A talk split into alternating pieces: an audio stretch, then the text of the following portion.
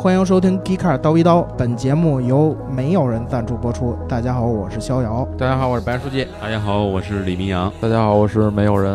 啊。今天没有人是这位啊？嗯为什么没有人呢？不是因为我们这个活动不好使了，而是因为昨天发的节目，所以呢，现在目前还没被小伙伴广泛的听到，所以我们暂时还没有人打赏。对，然后那个下一期呢，如果有人打赏，我们会继续我们的这个根据名字聊话题这么个活动啊。嗯，然后昨天晚上啊，虽然这个发的比较晚，但是呢，小伙伴留言还是挺踊跃的。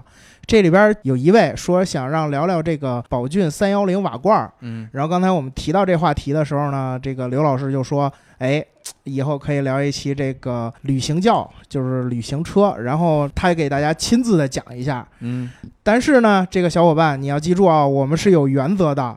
你不嗯打赏，这个刘老师肯定是没办法给你讲的，对不对？你就赶紧改个名字，改个什么宝骏三幺零也好啊，改个旅行车也好，然后嗯让刘老师给你讲一下。然后这个由于没有人打赏呢，所以我们就聊一期我们之前自己一直想聊的节目。嗯，这个我们上周的大酱汤吧，还是上上周的大酱汤，做了一期这个车企搞副业，对对？吧？然后有的车企呢，什么大众做了香肠，是吧？然后那个丰田呀、本田呀，也都有自己的副业。但是呢，我们反过来想一下，有没有一些不造汽车的企业，现在突然哎想造汽车了？啊，对吧嗯，这个我们国家有没有啊？比亚迪算是一个吧，比亚迪最早是做电池早是做电池的，做电池的啊。然后后来开始做这个汽车。对对对，对吧？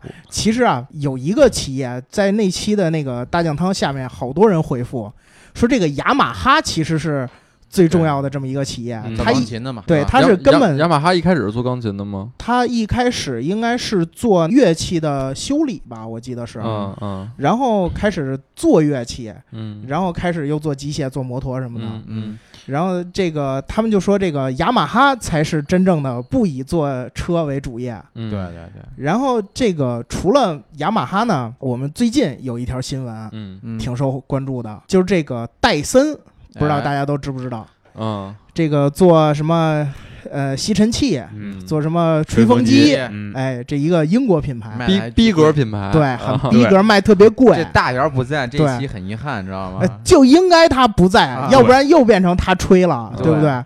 然后这家企业计划着也要投资去做汽车了，嗯。据说英国政府还给了他钱去让他发展他的电池业务，对。对吧？因因为因为英 英国好像也没什么汽车品牌。了，对，也就是说，英国的汽车品牌现在已经造不好汽车了。死的死，卖的卖，哎，对对，那就只能靠英国的其他产业来给英国继续造汽车了，嗯对不对？嗯一提到戴森这个名字啊，嗯我想问问几位老师对戴森有什么印象？设计好看设计嗯啊，好看。嗯啊，嗯，C 的老师呢？我我我具体忘了说这个品牌，因为我之前确实不是很了解戴森这个品牌，但是我好像是几年前这个品牌突然进入到了这个视野当中，好像是因为它的这个吸尘器、嗯有一款吸尘器，嗯然后后来近就是最近几年就是开始用他家产品，然后我觉得整个这个牌子还是一个我我觉得是一个以以以以技术和设计驱动的一个一个品牌。对，你要问我对戴森印象，我觉得就是贵和这个好用啊。嗯，好用哈。对，，明总呢？我的印象就是跟两位老师一样，第一点肯定是贵，嗯然后呢，第二点是它挺有科技感的，它旗下这种产品，然后呢。第三点就是它挺小众的，就是跟这个市面上所有这些产品也是不一样，就是对嗯嗯独一无二这种感觉。就是它的这个设计风格确实跟，就是包括它的吸尘器和它的吹风机，嗯，都是跟我们市面上看见这些东西不一样的。对对对吧嗯嗯，这个其实跟这个戴森这个公司的这个创始人詹姆斯戴森本身有很大关系，啊，因为他本身就是戴爷爷。对戴爷爷，他本身就是设计出身，而且呢，他设计的东西呢也很多就是千奇百怪的东西。嗯。他就是上学的时候啊，他是这个就是传统的这种英国的这种设计学院什么的，一路毕业走下来的。对，然后他在上学的期间呀、他发明过不少东西，就是什么像这个有一个叫 C Truck 的东西，嗯。要翻译过来呢就叫海上卡车，嗯，对。然后像相当于是水陆两用吧。对，现在那个嗯车其实，在很多地方还能看到，对。国外，对，然后还有发明了一个独轮车，但是它的车轮呢不是轮子，是个球。哎，啊，哎，这个东西呢，还被 BBC 在这个《明天的世界》这么个节目里边，嗯，还还播出过，嗯就讲他这个独轮车这个。鼠标球，对，所以他其实嗯一直是一个就是怎么说呢，特立独行的人。对对对，嗯其实现在很多外媒嗯都把他叫那个 inventor 发明家，嗯发明家，嗯就像达芬奇一样，嗯是吧？嗯有这种感觉。嗯然后他当时去创造这个戴森公司啊，在一九九一年，嗯，其实他的主要动力是什么？你们知道吗？什么？就是他觉得市面上的这些吸尘器都很傻逼。有时说等我们环公司出就知道，一款属于我的吸尘器。我决定亲自造一台。哎，我决定亲自造一台这种吸尘器。所以他创建这个戴森公司的初衷就是先造一台吸尘器。哎，对、嗯。啊，所以之之前那些发明都是小打小闹，是吧？对？，都是小打小闹，啊，但是肯定是给他带来了一定的这技术上的积累吧。啊，嗯，然后他就觉得这个市面上卖的这吸尘器，我们大家都应该有印印象吧？就前面一杆儿，后边拖着一小车，小车里边装那个吸尘那袋儿，对，然后所有东西都吸到那里边去。嗯，他觉得这个造型特别傻逼。当年九对九九零年、九一年好像也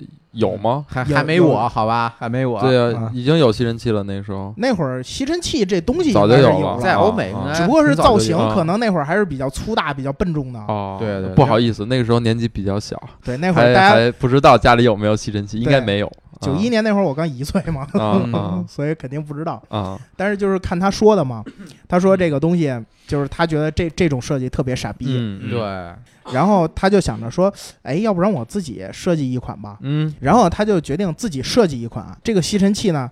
他其实就是想把他后边这一系列的这些繁冗的这个部分给取消掉，就是直接是一个杆儿，嗯，杆儿上就有各种的操作。嗯，然后最终呢，他也把这个东西造出来了。嗯结果他这个东西造出来之后不让发，为啥？因为当时这个英国啊，希望这个保持住它的这种传统行业的架构，嗯所以呢，就是不太接受当时的这种创新太。创新了。嗯嗯对，然后它这个东西呢，在英国发不了，所以呢，他就转转向了日本。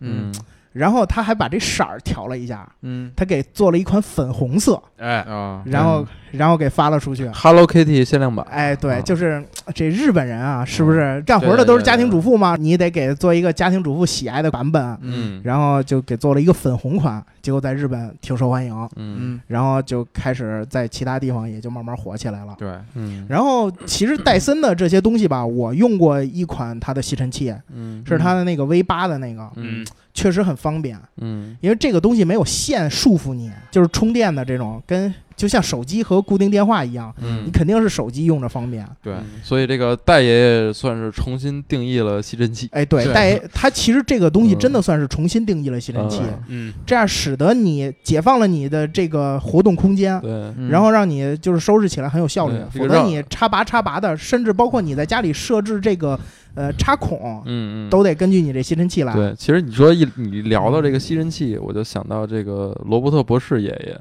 嗯。就是我前两个月去他那个故居嘛，然后他那个楼里啊说一百年前他那个楼里就有设计这种吸尘器，嗯，是吧？就相当于他那个楼之就是嗯留了这个真空的呃不是真空的，就是管道，啊。然后你可以直接把吸尘器怼到那个墙里，然后一吸，所有脏东西就都跑走了。啊，啊所以然后我突然想到想到他，没事儿你继续。是 这个管总是肯定是站着我这边说了一句，就说我们德国人是吧，想的比他们英国人还早，对。对吧？就是。我们那会儿虽然没你这么这那哥，是不是？但是我们有我们有机械设计啊，对。对吧？嗯。我们没有你这种电子设计，但是我们有机械设计。工业体系强大，对。对对，它其实这个戴森的现在的这些吸尘器啊，它有一个最大的特点，就是这个叫飓风分离，嗯啊，就是能把这个能通过这个呃里边的空气的旋转，嗯，然后像一个离心机一样。把它的这些微尘给滤出来，然后放在它的这个储尘盒里边，嗯然后这样就不用在后面再加一个大的这个储物袋儿，所以这个设计非常受欢迎。嗯嗯，而且现在争相好多人去模仿。我跟这个我们编导胖猫聊的时候，小狗吸尘器，对，哎，孙导就告诉我说，这个中国现在有一款山寨的这个戴森，对对，然后叫小狗，经常可以坐地铁的时候会看到打广告，啊对吧小？狗狗小狗那也不贵，几百几十好像就有，吸对车的就几十，是山寨戴森吗？说是山寨戴森吗？对啊对，反正你你嗯看到小狗就能想起戴森，你说是不是山寨？对啊对，那行这这个咱们就说逆向研发吧，啊对不对？对现在这词儿应该叫逆向研发，对是不是？因为我国工业现在处于发展阶段嘛，对对是吧？对所以戴森这个东西吧，卖的贵也是有它的一定道理的。对，嗯。它毕竟有那么多的专利在那儿呢，对很它多的技术的研发的投入，对，它有很多这种这种个人的这种经历放在里边儿对。然后嗯，他本人的背景啊也很强大。嗯，他其实应该叫 Sir James Dyson，对爵对吧？士呗，他是一个爵士被，授爵了，是？对，被授予了爵士。这个英国政府啊，好像对他的这个公司还是挺关注的，对嗯对对，算是英国骄傲之一吧。英国工业的骄傲。有背景对嗯你，你看博士在德国就很难被称为德国的骄傲。对对，因为德国牛逼的太多了。哎，对了，英国好不容易蹦出来这么一个，在英国造吸尘器的，但是说实话，我嗯这个替博士说一句话，他嗯。这他博士对于这个德国的影响以及对于世界影响，我觉得要比戴森目前来讲大多得多。对，那当然了这是一定的。对，对，这这个德国政府欠博士一个德国骄傲，对？新上任这届政府必须得授予一个。默克尔嗯是吧？还是默克尔，啊，还是默克尔 对好，我们再把话题就说回汽车这方面啊。嗯，这个新闻大约是就是本周刚刚发生的，对。嗯对吧？然后说这个是要投了二十个亿去做这个汽车项目，英镑，嗯。对，二十亿英镑，嗯。对，去做这个汽车项目。而且这并不是这个詹姆斯戴森爵士第一次想做汽车了，嗯。对吧？他之前还给生产柴油汽车的公司提供这个呃，就是尾气清洁这么个装置，哦，结果当时没人重视，啊对，啊你就活该这英国企业倒霉，是不是？哎，开始喷上了。就活该这英国企业就瞧瞧人家，瞧瞧人德国人怎么处理这个哎，我我我我编个程序不就好了吗？就是不是啊？哀喜不幸哎怒喜不争哎，对你，你除了在美国让人逮着之外，你不是别处也没被逮吗？对呀不对对对对嗯嗯。嗯而且今天呢，我们在知道这个消息之后呢，我们还出了一篇文章，对不对？对，而且今天我们还把这个文章的作者给请来了，哎是不是？哎其实上一期我也在，啊，对对对。然后这个我坐在我对面的这个微微一笑的这个人，对正是本文的作者。嗯让我们这位作者来给我们讲一讲这个关于戴森造车的这个事儿，好不好？其实，在去年啊，我就预言到这个事儿了，因为我当时写了一哦篇文章，是吗？当时是这样的啊，是在二零一六年三月，就是当时英国政府公开一个文件儿，你知道国外政府都特别喜欢公开各种文件儿，嗯。然后其中就有一点提到，英国政府将会给戴森公司提供一千六百万英镑，啊在他们总部研发电池技术。哦，这个电池还是动力电池啊，嗯。不是那个吸尘器上用的电池哦，啊，所以这也就说明戴森已经有造车的计划。你看那书记，你你再预言一下，啊。还会有其他公司造车吗？我先把这个事儿说完啊。书记还是比较善于从细节中发现对新闻对点的，对。啊对，怪不得。当书记嘛。然后就嗯前两天，戴森是给他们内部员工写了一封信，挺长的，就给内部人说发了一封邮件，然后就嗯说我们戴森集团、戴森公司正式宣布，啊明天要涨工资了，啊，我们 政府给钱了。年假多十天，戴森也要造电动车了，啊在二零二零年交付，就是发布啊，对，就是这样。哎，啊那你这么简单，对你对这件事儿，你还得有个评价，你有有有个态度呀。我我们我们 D 卡是个有态度的媒体嘛。其实这个詹姆斯戴森，我觉得还是一个非挺有情怀的人，嗯因为他在九八年的时候，那个他是当时被汽车工业拒绝嘛，对啊，然后他在这封信中就说，嗯我在电动车领域并不算暴发户，我嗯造车的野心源于一九九八年，当时我被汽车行业拒绝。政府允许他们肆意生产这个高污染的车辆，嗯。就是当时他对这些卡车的污染就是嗤之以鼻，就是特别嗯讨厌这些污染。然后当时那个很多汽车公司拒绝他，其中包括沃尔沃啊，啊。啊，就是造卡车的那些嘛。啊。对，然后他可能当时就埋下了种子，嗯，但是当时他也知道就是造车很很不容易，终于等到今天有机会了，就是很多那个政府在重视这个电动车嘛，他觉得也是机会，就转向造电动车了。嗯啊，所以戴森其实他这次说要造车也是新能源电动车对，也是纯电动车啊，哦，就纯电车啊，对。嗯蓄谋已久哦，看来是蓄是。谋已久，而且他还嗯还还做了一个，就是那个固态电池嘛。嗯他在一五年的时候收购了一家美国的公司，做固态电池的。嗯嗯啊，他们英国人收购美国公司去做 固态电池，嗯因为毕竟英国的这个这个工业确实，呃这个嗯是吧？这这话得让大姚听听嗯，对吧？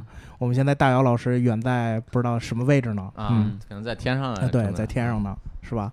呃，哎，那这个这家生产电池的美国公司有什么背景吗？这个其实就是个呃 startup，就是创业公司，对哦，花了花了九千万英镑收购的，哦也也不少，也上亿美元了。嗯啊，为什么要收购一个创业公司，不收购一个？就是如果他要造车的话，他应该找一个技术比较相对来说成熟一是点的，种公司啊。他那个戴森公司，他说是正在研研究两种电池技术。我的理解就是一种是现在的这个锂电池，啊，另一种就是特别革命化的固态电池。因为固态电池的话，就是完全可以超越燃油车了，它的续航嗯还有那个充电时间。就是你的充把鸡蛋放在了两。个篮子里你指，你指的充电时间是它比加油还快啊？对，固态电池嘛，续航也超过了。续航也超过了。对，哦，续航你做到五百没问题，就是在电池体积很小的情况下，就是能量密度比现在的这个锂电池高得多。哦，哎，那另外两位老师，你们怎么看待戴森造车的这件事儿？听完嗯书记的叙述，嗯要不我先说明，你先说，。没事。我觉得就是你看待一个公司能不能做成车这件事儿，我觉得嗯分几个层面来看。对，首先呢，就是它，我觉得最根本的就是它的技术能力。哎，嗯啊，然后技术能力，其实我们来看电动车，它你要造一台好的电动车，它技术能力，我觉得分为几点，嗯，很重要的一部分就是它的三电啊嗯，这个电池、电机以及电控对，啊。电池呢，刚才书记也说了，是吧嗯？戴森是不是他投资了，或者说他收购了？收购对对对，并且戴森，你看现在它的吸尘器的产品里边也是那个幺八六五零的，啊？对，所所以说它有用电池的这个这个经验。对，有有这个经验，但嗯咱不说他这个技术怎么样啊，嗯我觉得在看，但是我觉得他有这个决心，也有这个经验。嗯那其次就是这个电池呃电机，嗯然后说到电机呢，我对于就是我作为一个就是啊、嗯这个戴森产品的用户，然后哎我我觉得这个它的哎电机真的非常非常的牛逼。啊哎，这一点我也承认。咱们就嗯先不就就就拿它最近出的这个，就是在朋友圈可能比较火的这个吹风机来说，嗯然后那个我我我女朋友有一个这个限量款的吹风机，哎，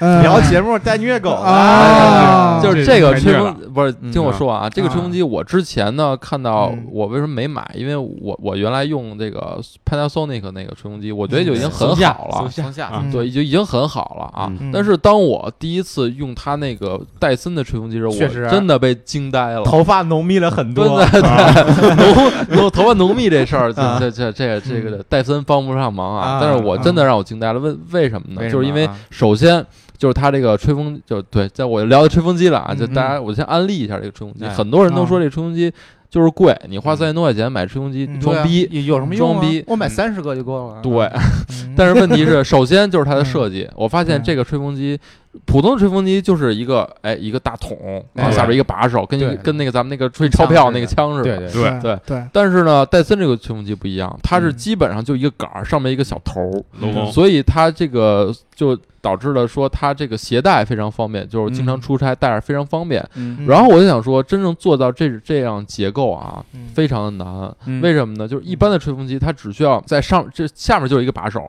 嗯啊，对吧？然后上面就是你后边装一风扇，前面鼓风就行了。对直着的鼓风，这个没有什么太多的势能的损耗。对，但是戴森呢，它的风扇在下面，啊它的风扇在下面，对，所以它需要拐两个弯儿，对。这样对于风的一个势能就有一定减少，所以就需要它有一个巨大的这个能量的一个一个电机，嗯对，吧？嗯一般那个一般我们我们这个买的吹风机就是两万转、三万转的一个电机，但是嗯戴森这个吹风机据说能达到十点七万转。啊，十点十点七万转，对所以我们当听这个声音的时候，戴森它这块儿呢，他说我这个吹吹风机可以一边吹风机一边吹头发一边打电话，这个有点吹牛逼，我觉得啊，有点吹牛逼。但是我如果我们听戴森这个声音，你就发现其他吹风机都是呜呜，然后一到戴森这啊这种声儿，嗯这种声它它就是噪音，其实它并没有说比之前那个传统吹风机小多少。嗯我我客观来讲没有觉得少多少，但是嗯它一旦频率超过两万赫兹的时候，其实人耳就会听不到，听不到对超频超频了超频嗯了啊对超。频所以了所以我说它这个电机这个能力是非常强的。嗯所以嗯我为什么说这么多，就是其实想说到它这个电机哎啊，我觉得是是戴森的一个一个一个强对对项。说到这个电机，我补充一点儿，嗯就是戴森在那个接受采访的时候也说了，就是他们这个电动车的电机已经准备好了。嗯，是啊，哦是吗？对对对，已经准备好了。对，所以我觉哦得电机对于戴森来说，绝对对是他的一个拿手好戏，我们嗯非常期待。对嗯然后电控这方面，我目前还没有看到太多对，就是对对对，他似乎还是没有公布哈。要么就是用供应商，要么就是自己做呗。哦对对。然后 我说完了这个最基础的这个嗯技术层面啊，嗯当然这个这个三电技术是我们公认的，说做电动车来讲必最最重要的东西。但是嗯呃，传统汽车的底盘啊、车壳呀，这嗯这种制造工艺，我觉得现在来看，花钱好像就能搞定。对有钱基本就能搞定。嗯这是这是我刚才说的技术层面，嗯然后另外一个层面就是我们需要看到一个公司是不是有设计和产品能力。嗯，那啊。戴森这一点还是做的，呃这点我们公认都很好，就是我觉得是它是非常非常在产品层面非常像苹果的，对对，它它特别的特别推崇这种创新的技术的应用。嗯对。我就所以我觉得这一点也让我对戴森的汽车的就有可能出现汽车产品有很大的期待。嗯。啊，包括其实它本身就是一个以设计和创新驱动的这么一个公司。嗯。然后另外一个层面就是想说它的这个啊造车，我们都知道它很重要的一点就是它的供应链的这个管理体系。对对。啊，嗯。你这车有多少个零件，对吧？对。几十万个、上万个零件那其实戴森它这么多年做的这种啊创新类的产品，对吧？我觉得它在供应链管理体系上应该是有它的有这这一些经验。一套的，对，因为对。它的所有这些，无论是这个吹吹风机也好，无论是这个吸尘器也好，它都是新的，对，它就并不是说我我我用已有的技术传出一套东西。那我们都知道，如果你你一旦这个产品上，别说有一个两个新的这种零件儿了，你这真的全都是新的零件儿，那你说这个供应链这块儿，对，需要投入对就是巨大。知道你把一个牛逼的设计落实到产品有多难，对。别说一个这么大汽车了。对，对。然后从从这几个层面，我还是对戴森造车充满了期待的。但是它能不能成，我这个还真说不好，因为汽车行业特别特殊。对。嗯，实在成不了，英国政府推一把嘛，对吧？就是对，就是就这么一颗璀璨的明，星，实在不行就卖给印度人。哎你实在不行也可以卖给我们中国人嘛。我们中国现在造车的企业是不是这么多，欣欣向荣？我们中国政府也喜也喜欢这样说到这个嗯中国啊，再再补充一点，就是嗯戴森在接受采访的时候又说了，嗯就是我这个汽车以后生产的话，肯定是在电池的生产地生产。嗯嗯当然也可能在，他说的是这个 Far East，就是在远东地区生产。对那远东可能很也可能很很容易就想到我中国也。是远东嘛，中国对啊是远东，是俄罗斯、嗯日本都有可能。而且而且我刚才嗯我突然看到了啊，其实刚才忘说了一点，嗯就是如果你造车的话，其实离不开人才的。对对对吧？人才是很重要。那我看戴森最近也在挖人，挖了什么特斯拉的首席发言人，然后挖了阿斯顿马丁的前任产品研发主管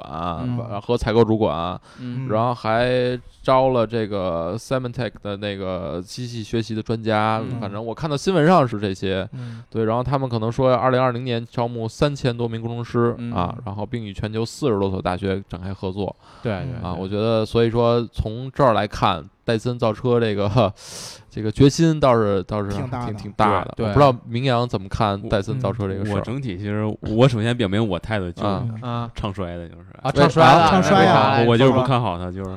其实我主要是从这个两点考虑，一就是这个嗯产品层面，二是这个战略层面啊。嗯嗯产品层面就是刚才 C 的也说说这个三电技术这个如何，但是其实我想说，就是除了三电技术之外呢，它的这个整车供应链把握，就包括比如说底盘悬挂转向啊，嗯。是 OK，现在你有钱就可以做，但是呢，你并不是说特斯拉那个时候处于初创造车企业的那种状态，嗯。它的这种整个英国这个工业基础，我认为其实是是匮乏的，是。我我，但是我觉得底子还在。你像嗯。英国现在有很多就是调教那个超跑的厂，对英国汽车工业的底子绝对是相当深厚，对。不亚于德国。但是我我我认为就是说它它是有这么它深厚这么一个工业体系，但是呢嗯，它是有一点点与这个时代脱节，要不然某豹某虎不可能被卖到这个印度。这可对能就是嗯资本资本上的一些。我觉得是市场上的一些你觉得是市场上对对对，的问题是吧不是绝对不是产品研发上的嗯一一些问题。但是其实嗯我个人观点还是就是我认为，尤其是你吹风机，还包括你这个吸尘器吸尘器这两种东西，嗯你跟其实苹果这是两种状态，它并不是那种快速走量那种消费品。对嗯我认为就是它应用场景其实是有一定的局限性，就是说现在没有 iPhone 没有没有 Mac，你可能会感觉很别扭，嗯但是没有嗯这个吹风机，我感觉我也能活。没有这吸尘器，我我我也有其他这个替代品，就是嗯，它这个两种产品之间差距并不是那么的大，我感觉。嗯对，就戴森这种，它的这个旗下产品可取代性还是挺强的。对嗯，这是产品层面。我觉得就戴森做到现在这种产品的这种理念，就是嗯没没有人可以替代，我觉得，除非你出过更牛逼的。呃，是没有是没有人嗯可以替替可以替代，就是你你去处在这个非常高的这么这么一个 level 上，嗯肯定但是呢，会有人买但是我用其他的我也可以将就嗯嗯但是但是不将就的人更多啊，对吧？嗯呃，这这我我我是否定的，我认为嗯你可以看它市场占有率，嗯，它跟这个苹果我旗下觉得市场占有率跟它赚不赚钱是两回事儿嗯啊。啊。对啊，虽然苹果嗯虽然苹果市场占有率不是第一，但是人很赚钱，对吧？嗯苹果市场占有率远远要比戴森的市场占有率要高得多得多得多。啊，我我说在在这个细分领域里面对，在手机和家用电器这两个领对域，就是产品层面，其实我是这么这样考虑的。然后呢，嗯战略层面上，我认为就是说，戴森其实并不是那么的清晰。最主要一点就是它时间节点抓的，我认为是稍稍有一点点晚。嗯呃它切入点是很对的，就是我要做这个电动汽车，然后我要从电池开始一步步做研发。但就就是说，整个这个人才体系搭建呢，它现在是否还处在这种巅峰状态？它能从这个特斯拉挖来多少人？嗯呃你可能一个两个，但是你要去搭建整整个这么一个团队，你觉得起步晚了是吧？对，我觉得起步晚，我啊我并不看好。你知道，但是我有一个感觉，嗯我反而感觉起步晚的不一定做不成，为什么呢？优势是吗？为什么呢？嗯就是因为你想想，看看我们国内的新造车企业，嗯，第一步踏出去，第一个吃螃蟹人有多么艰难，在嗯趟水都都在趟水。包括最重要的一点就是，当你比如你要造车，你去嗯。跟 Tier One 那些传统的供应供应商聊的时候谁，呀你？对，这你你谁呀？你跟我说你一年卖卖几万辆、十万辆，我这一年好几十万配套做不过来。对，嗯没人信你。但是现在大家看，我操，这就是一趋势我恨不得我作为一个传统的 Tier One，我我我巴不得找你新造车企业去聊。嗯对，那我啊感觉就可以持保留意见，而且这件事就变得越来越有趣。咱们哎对于戴森这个看法是有差异，但是我觉得啊，我们要用两种不同的观点去看待这件事儿，嗯，就是是新造车团队，就在中国的新造车团队嗯。嗯。和在欧洲其他国家新造车团队，这个路线和方式做事儿的方式就一定是不同的。对，对非常大差异。对，整个环境都不一样。所以我在我看来，其实戴森这个公司，它是一个特别极客的一个公司，嗯。对特别极客。嗯。然后所以说，我觉得他造的车，你没法说啊，他一定得说卖多少台，卖多少。他自己也说了嘛，说我的车可能以后会会很贵嗯啊。但是呢嗯，我觉得啊，我我是喜欢这种风格的嗯啊。对对对，你如果很贵，你买不起，有人买，哎对吧？对对，他的嗯目标一定不是说我要做一辆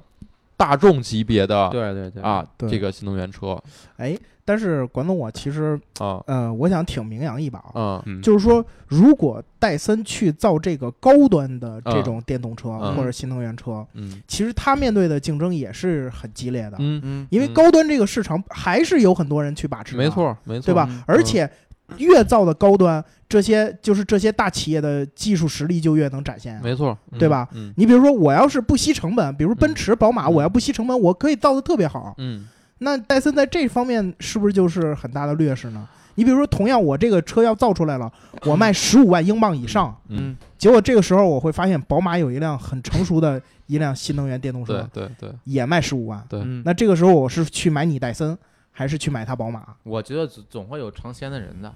我啊我觉得嗯。这个逍遥提这个问题特别好，就是他这个问题就一下把我问住了。嗯。就是其实现在很多新的造车，尤其是电动车的这个趋势，他们的机会都是在于我要造一辆大众级别的车，很便宜，甚至我都不用你买，你就租就行了。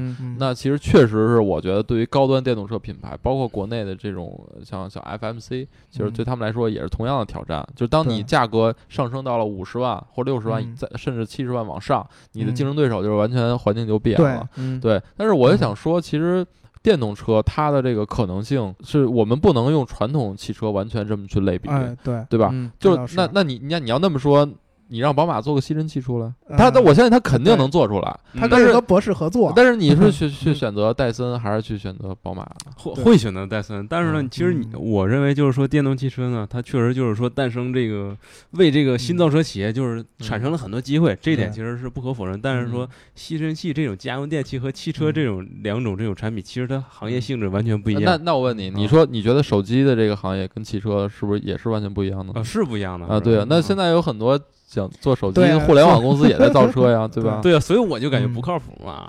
啊，对，嗯。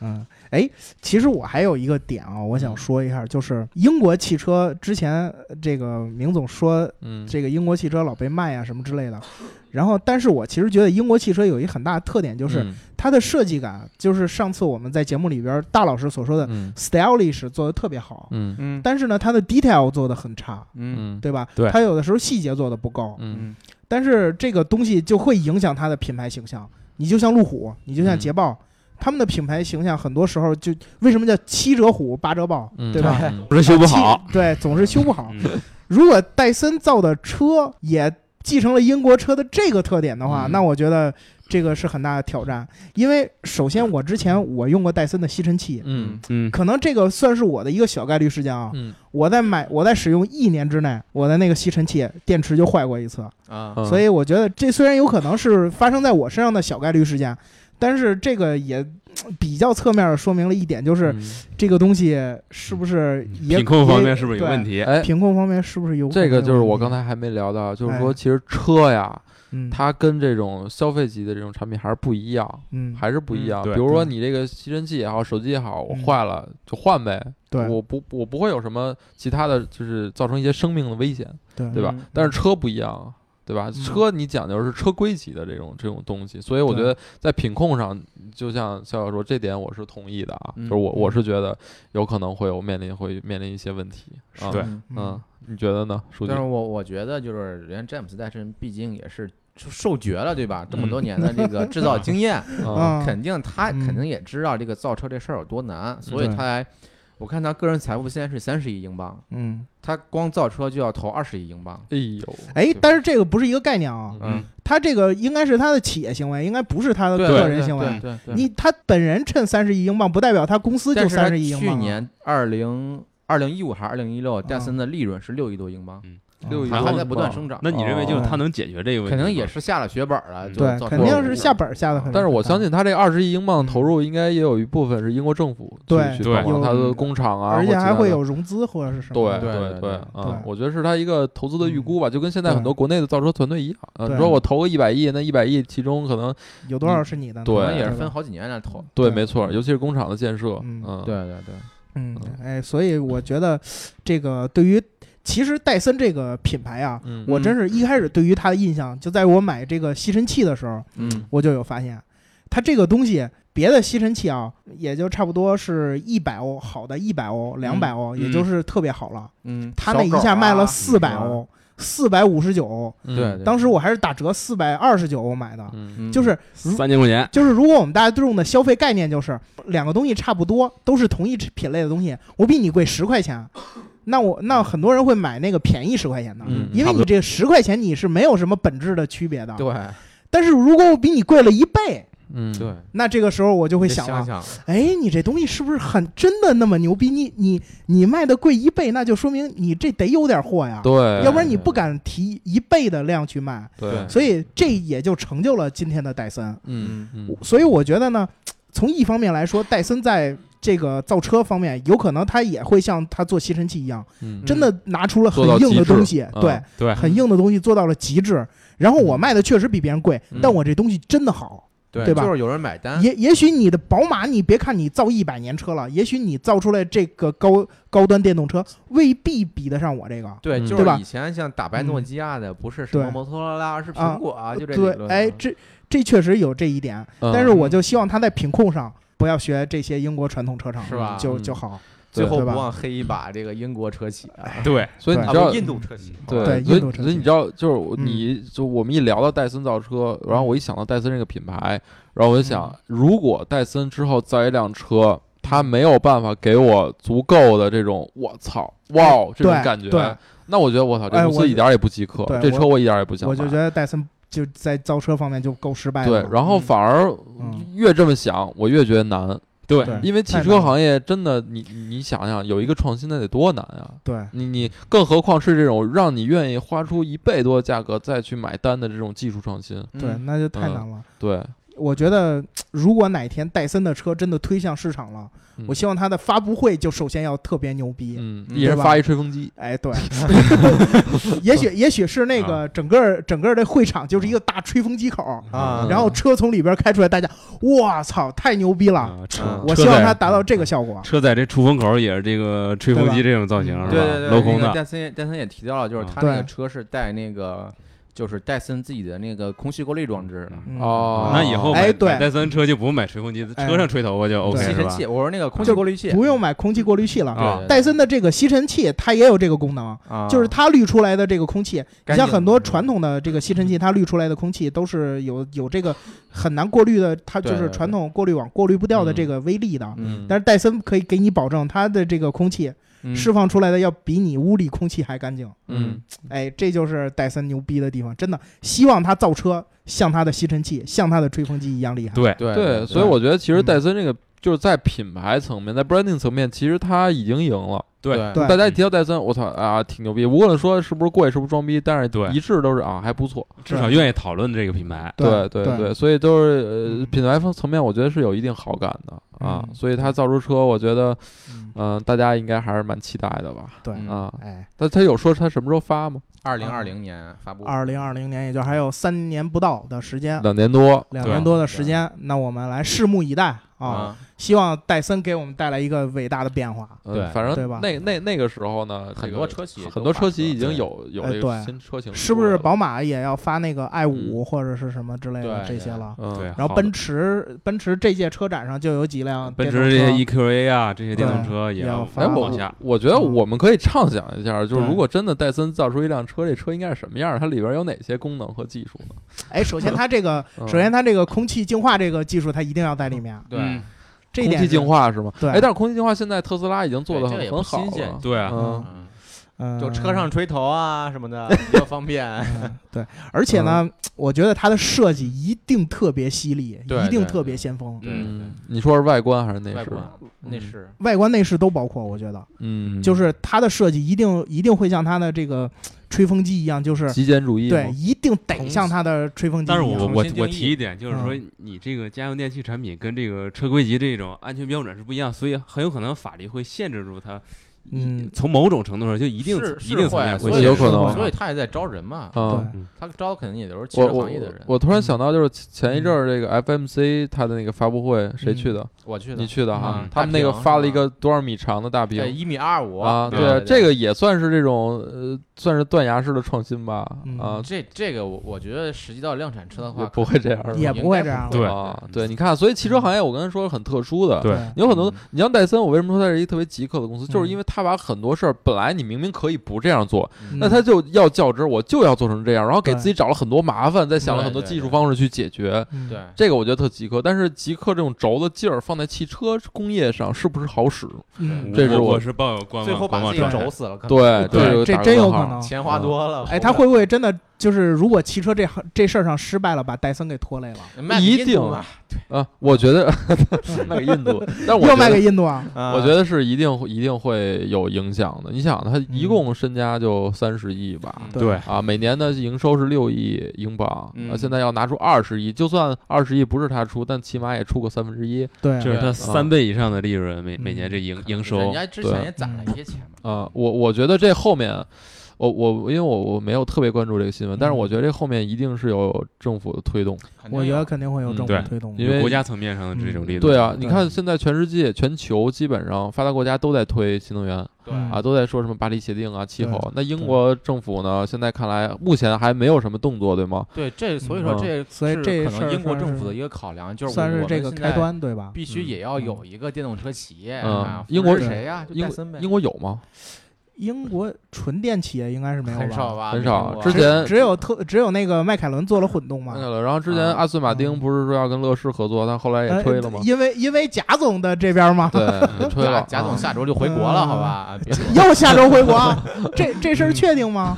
下周回国，下周就十月份了，啊，再下周就十月份，十一他回来干什么了过？完十一再回来。啊，嗯过完十一就回来了是吗？对，所以我觉得这个事儿呢，我觉得算是值得期待吧。对啊，值得期待啊。嗯嗯，哎，那行，那我们今天对于戴森的这个展望呢，先先告一段落啊。如果大家对于戴森造车，对对于戴森造出来的车，你会不会买？你觉得它这造出来车应该是什么样对的？欢迎给我们留言。对，对欢迎给我们留言。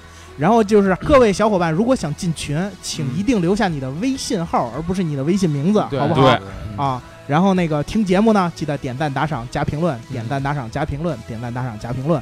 想聊什么节目，记得改名，然后赞助我们，好不好？对，嗯，好，那祝大家十一愉快，中秋快乐。对，中秋快乐，拜拜下次再见，拜拜拜拜嗯。